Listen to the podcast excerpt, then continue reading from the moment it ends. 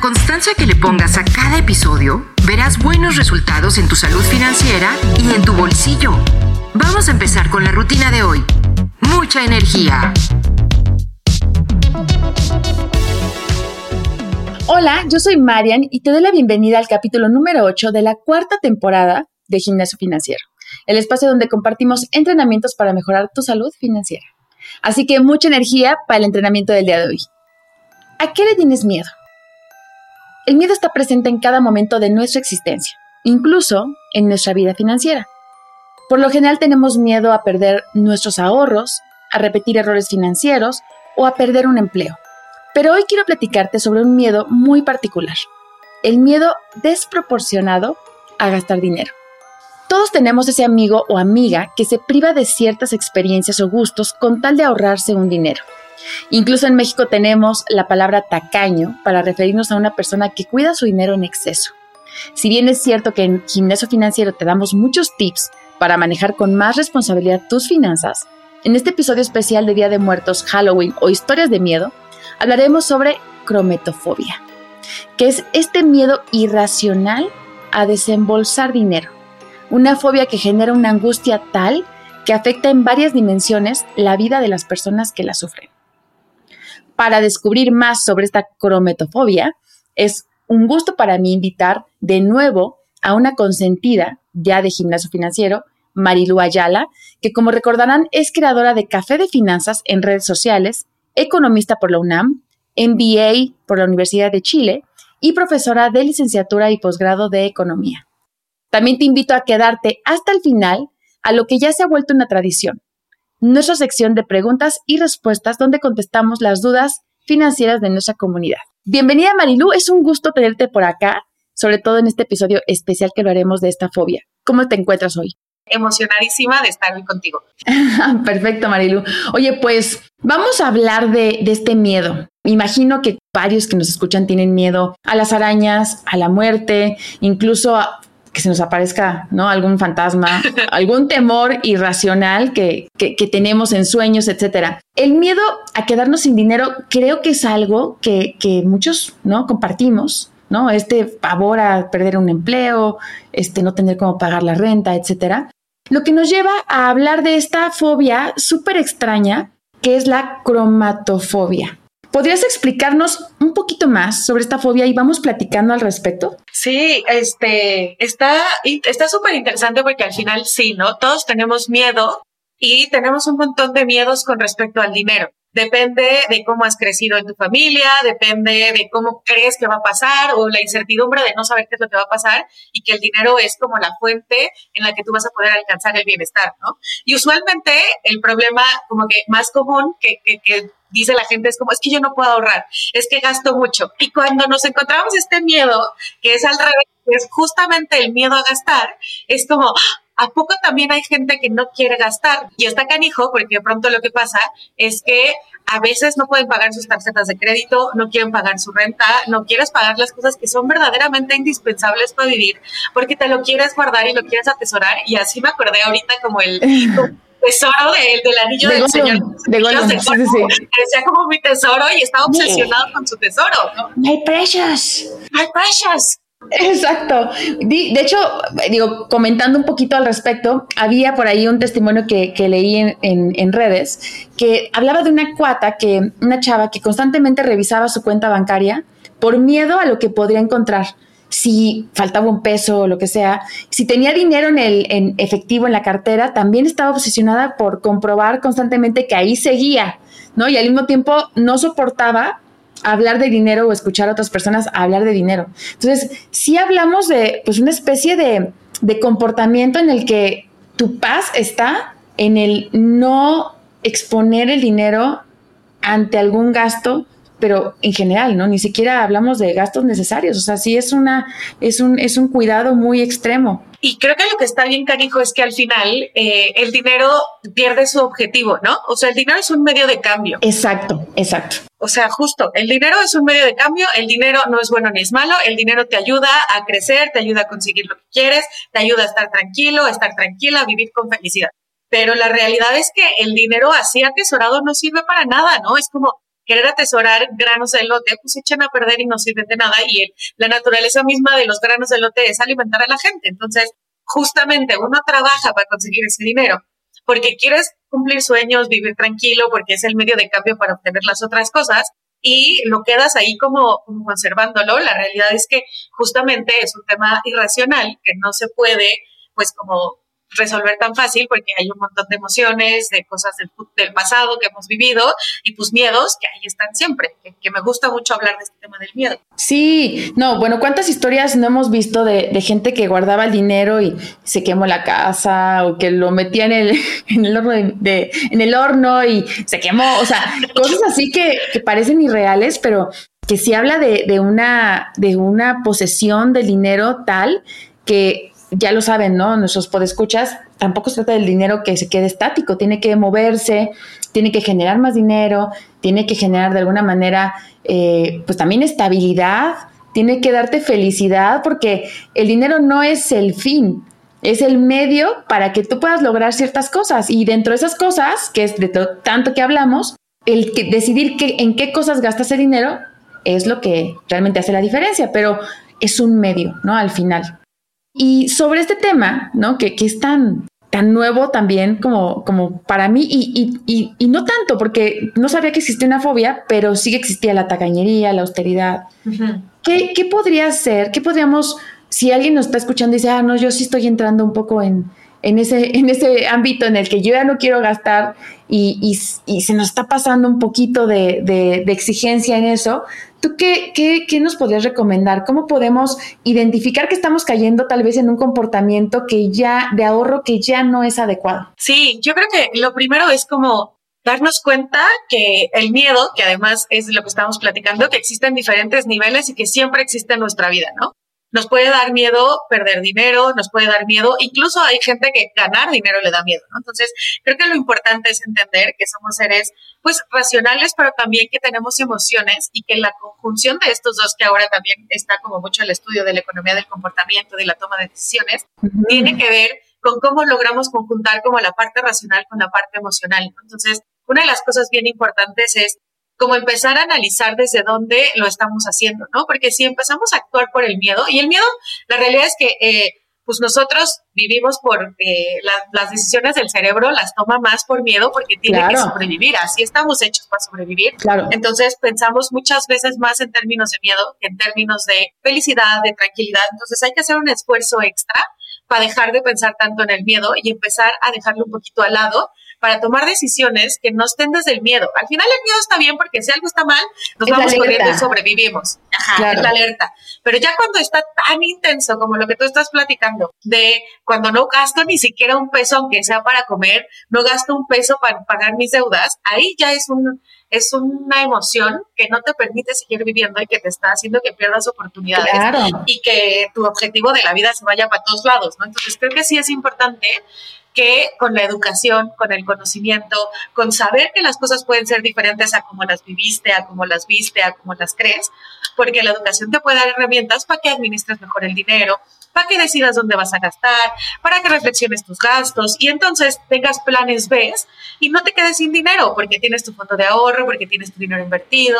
Entonces hay un montón de estrategias que te van a ayudar como a disminuir ese miedo porque tienes varios planes ¿no? que te van a ayudar. Sí, exacto. O sea, aquí la clave es la educación y ahorita mientras hablabas pensaba que también hay casos en donde ponle que te fue muy mal, ¿no? Tomaste decisiones, eh, invertiste, el negocio en el que invertiste falló. O sea, también empiezas a jalar ciertas experiencias donde gastaste dinero y te das cuenta que, que no te has repuesto, ¿no? Y, y, hay muchos casos así. Y eso nos puede hacer caer en el otro extremo y decir, no, ya no voy a gastar nada, voy a dedicarme a guardar mi dinero y creo que tampoco es llegar a ese extremo, ¿no? Porque ya lo dijimos, o sea, no se trata de, no, hay que aprender a, tal cual, a usar el dinero, educarnos, hablar con gente que ya sabe manejar su dinero, escuchar desde luego el podcast de gimnasio financiero, seguir desde luego Café de Finanzas para que tengan más tips, pero no es sufrirlo tampoco, es tomar decisiones que sean conscientes y, ya lo hemos hablado en otras ocasiones, si tú quieres poner un dinero a riesgo, saber que es de riesgo, ¿no? Hablando probablemente de inversiones en NFTs o algún tipo de, de, inversión más este, arriesgada que a lo mejor promete una tasa superior, saber que ese dinero es posible que se pierda. Pero ya con esa conciencia dices, bueno, pues entonces puedo destinar 5 mil pesos, ya está, ¿no? No destino más porque quiero ver qué onda. Entonces, bueno, creo que aquí la conclusión primero es la educación, ¿no? ¿Cómo, cómo tomamos la educación para, para dominar este, este miedo y ser pues más racionales en la, en la toma de, decisiones. Y obviamente también, digo, podemos tocar el tema de cómo, y esto va de manera muy, muy orgánica, cómo lo hacemos bien, Marilu. O sea, ya, ya estamos ahí, bajamos ya, eh, salimos un poquito del miedo, ya dijimos, sí tengo miedo, vale, pero estoy interesada, interesado en hacerlo bien. ¿Cómo podemos hacer una compra responsable y cómo eh, podemos implementarlo ya que traemos de este de esta tal vez racha de malas experiencias. Y, justo creo que esto que estás diciendo, ¿no? Es una racha de malas experiencias, pero creo que lo importante es pensar que no siempre va a tener que ser así, ¿no? Porque si actuamos con él, siempre va a ser así, entonces, pues es como la profecía autocumplida, ¿no? Siempre va a ser así, ¿no? Entonces, pues no, hay que empezar a ver que hay otras formas posibles de empezar a gastar. Y otra cosa que también me, me estaba pensando ahora que estabas hablando, es que todos tenemos este, a veces no nos gusta pagar cosas, ¿no? Es como, híjole, me dolió pagar esto, híjole, tengo que pagar este, este servicio. Los impuestos, por ejemplo. Los impuestos, por ejemplo, a mí me duele muchísimo, ¿no? Híjole, tengo que pagarlo, ¿no? Y duele. Y uno a lo mejor no tiene esta fobia, este, pero hay gastos que duelen y que, y que no se sienten bonitos, ¿no? Entonces, una de las cosas que, que yo he ido como aprendiendo que se pueden hacer como para sentirse uno más tranquila, más tranquilo con el tema de los gastos es este gasto de como agradecer la posibilidad de hacer ese gasto, ¿no? O sea, no me encanta el tema de los impuestos, por ejemplo, es tú solamente pagas impuestos cuando tienes utilidades cuando ganas. Entonces, si tienes pérdidas, no vas a pagar impuestos. Entonces, bueno, es verlo como, ah, bueno, si estoy pagando impuestos, agradezco que estoy teniendo utilidades y que puedo hacer este pago. Si tengo que pagar este gasto que hice, este, eh, por ejemplo, un accidente, alguna enfermedad y no lo quería pagar, para eso sirve el fondo de emergencia. Agradezco que lo pueda hacer y que además puedo agradecer porque sé que pronto va a regresar, porque... Porque estoy vivo, ¿no? O sea, porque a lo mejor tuve como solucionar un tema de salud. Justo. el miedo también a, ahorrar para, para, cosas intangibles que hemos hablado ya varias veces, ¿no? Por ejemplo, el ahorro este, para el retiro, ¿no? El, el, seguro de gastos médicos mayores, el seguro de vida, ¿no? Que ya lo he mencionado, que ya a partir de, ¿no? Te tienen en esa base especial que pasas los 30 y ya te empiezan a hablar de, sí, pague su seguro en caso de muerte, ¿no? y uno dice, no, no, tranquilo, ¿no? Este, entonces, bueno, al final es una forma de, de pues sí, ya ahorraste, lo enfrentas un gasto y agradeces que lo hiciste y no estás en una situación ahora sí de miedo, ¿no? De, de, preocupación extrema. Y creo que al final lo que dices es, a lo mejor muchas veces no tomé buenas decisiones de gasto y entonces ahora me voy al extremo porque como no sé bien cómo tomar estas decisiones en qué gastar, entonces ya mejor me gasto para no mover. Entonces, lo que también creo que es una buena, una buena herramienta, esta es como, ¿qué me va, este gasto me va a generar más a mí? Porque al final tenemos este dinero para que nos genere más, ¿no? O sea, irme de viaje me va a generar más a mí, pagar esta colegiatura me va a generar más a mí. Y entonces empiezas a hacer esta reflexión de tus gastos, para que no hagas gastos por impulso, para que no hagas gastos que no son necesarios y para que hagas gastos que en realidad te empiecen a generar más para ti, para tu tranquilidad, para tu felicidad, porque muchas veces no sabemos cómo decidir qué gastar o qué no gastar, porque creo que tenemos un dilema siempre de que queremos gastar de inmediato. Vivimos en un mundo de la inmediatez y entonces queremos la gratificación instantánea en este momento y nos cuesta pensar que a lo mejor esta gratificación instantánea no va a ser tan grande, no va a ser tan buena. Entonces, empezar a pensar, ok, yo antes gastaba, analizar, ¿no? Decir como, ok, honestamente, sin enojarte ni nada, ¿no? Ok, yo gastaba por impulso porque yo quería pura gratificación en ese instante. Ahora lo que quiero empezar a trabajar más es trabajar en mí, trabajar en empezar a hacer una gratificación más largo plazo que va a ser más grande que va a ser más feliz tener una chamarra, otra chamarra negra, pues a lo mejor un nivel de felicidad y de, tranquilidad va a ser uno, pero si ese dinero lo ahorro y me voy de viaje o lo invierto para estudios o me compro un coche que me va a ayudar a transportarme, el nivel de gratificación va a ser mucho más grande por postergarlo. Entonces, cuando empiezas a reflexionar desde dónde hacer los gastos, puedes empezar a confiar en que estás tomando buenas decisiones, en que estás ocupando tu dinero. Exacto. Y, y camino ahora, ¿no? Que ya estamos así en época de promociones, de compra de fin de año y todo esto, pues obviamente el, el actuar de manera más consciente pues nos ayuda a, no tener que pagar este como o aprovechar esas promociones que dicen sí compra ahora y paga en febrero y en febrero ya con la cuesta de enero te, dan en la torre entonces ahí eh, qué recomendaciones nos tienes este Marilu ahorita camino a las promociones ¿Cómo podemos, si tenemos este, este miedo ¿no? a tomar malas decisiones, cómo podemos tomar buenas decisiones en estas compras? Eh, y es, importantísimo porque yo sí digo que todo el mundo quiere empezar un 2023 con finanzas sanas y ponerse las pilas. Pero... en el camino. Justo, luego se te olvida en el camino, ¿no? Pero es como, yo siempre digo, un corredor no llega a la meta y se pone a correr, tiene una preparación previa, ¿no? se levantó temprano, ya se fue a correr, ya hizo muchas cosas. Eso mismo tenemos que hacer nosotros con nuestras finanzas y estos son los meses en los que tenemos que empezar a prepararnos, ¿no? Y justamente tienes más dinero, a lo mejor tienes más aguinaldo, tienes más ventas, tienes bonos, pero también hay más tentaciones, ¿no? Entonces, hay que ponerle ojo al tema de hacer un presupuesto, ¿no? Voy a recibir tanto dinero extra y que digas, una parte del dinero lo voy a dar para regalos de Navidad, está bien, otra parte, yo esto destino para intercambios. No voy a entrar en un intercambio más porque este es mi presupuesto. Este presupuesto va a ser para seguros, este va a ser para inversiones, este va a ser para educarme, para mi educación financiera. Y entonces, que empieces a hacer un presupuesto de en qué cosas sí te puedes gastar e incluso yo sé que hemos estado esperando a lo mejor que el buen fin para comprarnos la pantalla, para comprarnos a lo mejor unas bocinas, una computadora, está perfecto.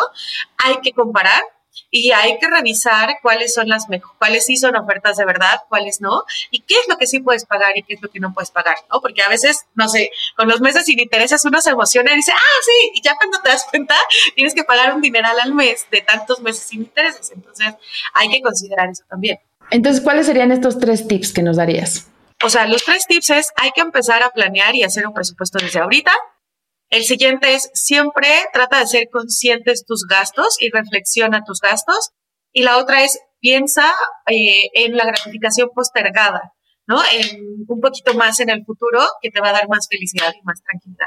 Creo que eso sería. Sí, exacto. O sea, es, eh, y yo creo que nos ha pasado a muchos, ¿no? De repente vemos algo, un anuncio, ya sabes que los anuncios en redes sociales cada vez son más efectivos y entonces tú te metes a buscar algo y luego ya te vienen 500 marcas que te dicen, hey, cómprame a mí, cómprame a mí. Me siento como, ¿no? Como cuando llegas a un, a un mercado de comida y te dices, sí, aquí, señorita, aquí, aquí. Ah, ya sé, en las ferias. En las ferias o en, en, en Xochimilco, dice, venga, venga, siéntese acá, siéntese acá. Este, entonces, bueno, a muchos nos ha pasado que vamos, le damos clic, vemos algo, lo ponemos en el carrito y yo soy de las personas ya ahora que dice, ok, voy a pensarlo, voy a investigar a ver cuánto cuesta aquí. Y como tengo 500 otras marcas que ya me están atacando, entonces voy a ver cuánto cuesta en la otra y voy a ver los comentarios de las personas sobre ese producto para ver qué tal les ha funcionado. Tomo una decisión más tranquila, más mesurada y, y ya, si es ese producto o si no, tal vez fue una, un tema este, nada más de momento y realmente no lo necesito. Entonces creo que por ahí tienen, eh, bueno, ya la conversación nos llevó de tener un miedo a gastar a gastar de manera consciente y camino a el tema de las promociones y el cierre de año, etcétera. Así que, eh, pues, pues, muy bien, creo que estamos muy completos con este episodio. Sí, estuvo buenazo porque hablamos de un montón de cosas, desde el miedo, desde aprender a conocernos para saber desde dónde tomamos estas decisiones. Claro que sí, Marilu. Así que, bueno, ¿dónde te encontramos? Cuéntanos de qué vas a tener de proyectos más adelante y dónde podemos seguirte. Sí, yo estoy en Instagram y en Facebook como Café de Finanzas. Ahí hacemos lives, ahí hay un montón de contenido sobre un montón de temas de finanzas, ¿no? Inversiones, créditos, presupuestos, porque eso es lo que, lo que me encanta hacer, poder acompañarles en su educación financiera y en mejorar sus finanzas. Y pues en esta cierre de año es lo que estamos haciendo, ¿no? Estamos buscando cómo poderles acompañar, ya saben, con los cursos de inversiones, con los cursos, vamos a tener ahí una sorpresita con un curso para poder aprovechar mejor el aguinaldo. Entonces, ahí hay muchas cosas para acompañarte en este proceso de cierre de año y de inicio del siguiente, porque siempre es mejor hacerlo acompañado, es como ir al gimnasio, ¿no? Cuando uno va solita es como, sí. pero si lo haces con alguien más ya te animas más. Entonces, eh, ahí les podemos acompañar en este, en este cierre de año financiero. Exacto, y lo más importante es la estabilidad que estás buscando en el 2023 comienza hoy. Eso. Con pequeñas acciones, con pequeñas decisiones. Eh, esto que hice del comentario de compra ahora y paga en 2023 podría sonar atractivo, pero, pero puede ser un gancho que, que, luego estés pagando. Entonces, ahora sí que vámonos pensando en qué queremos, cómo, cómo queremos que ese 2023 se vea. Justo. Así que síganla para que se metan a su cursito. Y eh, bueno, pues muchas gracias Marilu por habernos acompañado el día de hoy. Sabes que aquí eres súper bienvenida y nos encanta que, que, andes por acá nutriéndonos de todo tu conocimiento, así que la puerta siempre está abierta. Ay, muchísimas gracias. A mí me encanta estar aquí, así que yo siempre feliz de estar. Buenísimo. Y bueno, ha llegado el sonido que nos indica que es la hora de responder a las preguntas que tú y otros podescuchas nos han mandado durante la semana pasada. Recuerda que juntos hacemos comunidad y aprendemos también de las preguntas de otros. Así que voy a responder tres preguntas. En este caso nos pregunta Esteban, ¿cómo puede ser inversionista? ¿Es muy difícil invertir? Bueno, pues yo les voy a contestar para nada y ahorita Marilu también está haciendo carita de no. Es muy sencillo. Puedes comenzar a invertir desde 50 pesos y esto desde también Cubo Financiero y algunas otras también te dan algunas ventajas como a partir de 100. Y realmente lo que puedes hacer actualmente es crear tu cuenta desde tu casa, desde tu celular. Descargas, por ejemplo, Cubo Financiero. Eh, la descargas en minutos, creas tu cuenta solamente con tu INE y ese mismo día puedes transferir dinero y crear inversiones. Así que ahí les dejo el tip y tenemos ya una tasa si formas parte del grupo de, gimnasio financiero, escríbeme también para mandarte la invitación. Puedes acceder a una tasa de 11.38% anual. Así que ahí les dejo.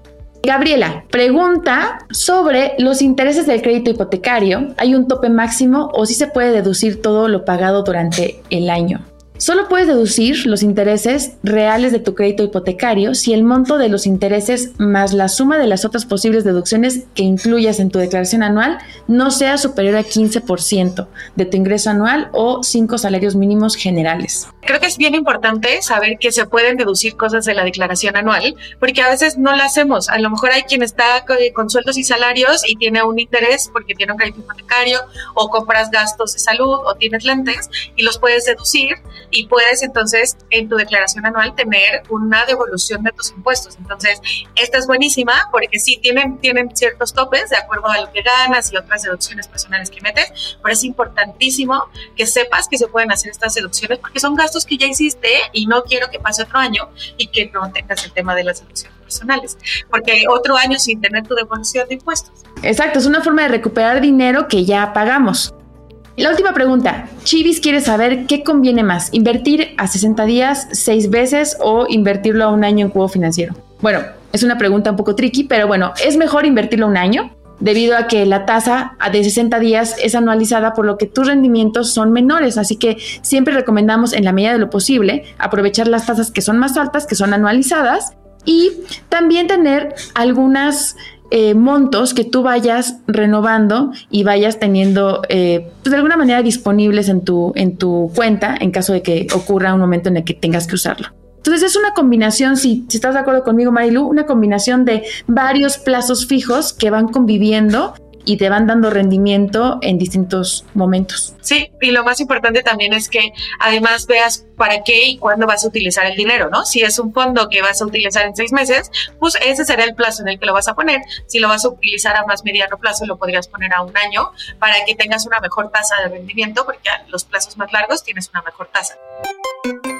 Bueno, esas fueron las tres preguntas que tuvimos la semana pasada. Y mientras puedes escuchar, únete a nuestra conversación a través de nuestro grupo de Facebook que lo encuentras como Gimnasio Financiero Podcast Recuerda enviarnos tus dudas sobre finanzas a nuestro mail gimnasio.cubofinanciero.com para responderlas en el siguiente episodio.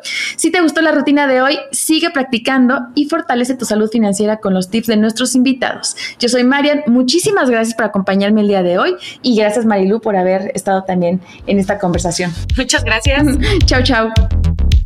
Llegamos al final del entrenamiento de hoy. Repite esta rutina para mejorar tus resultados. Para ser miembro del gimnasio, suscríbete ahora. Si quieres más intensidad, regístrate a nuestra comunidad de entrenamiento en Facebook, gimnasio.financiero podcast. Y si quieres tener membresía VIP y comenzar a invertir con mejores rendimientos, súmate a nuestro grupo de inversión Gimnasio.financiero Podcast. Pide tu pase de acceso en recepción con gimnasio.cubofinanciero.com.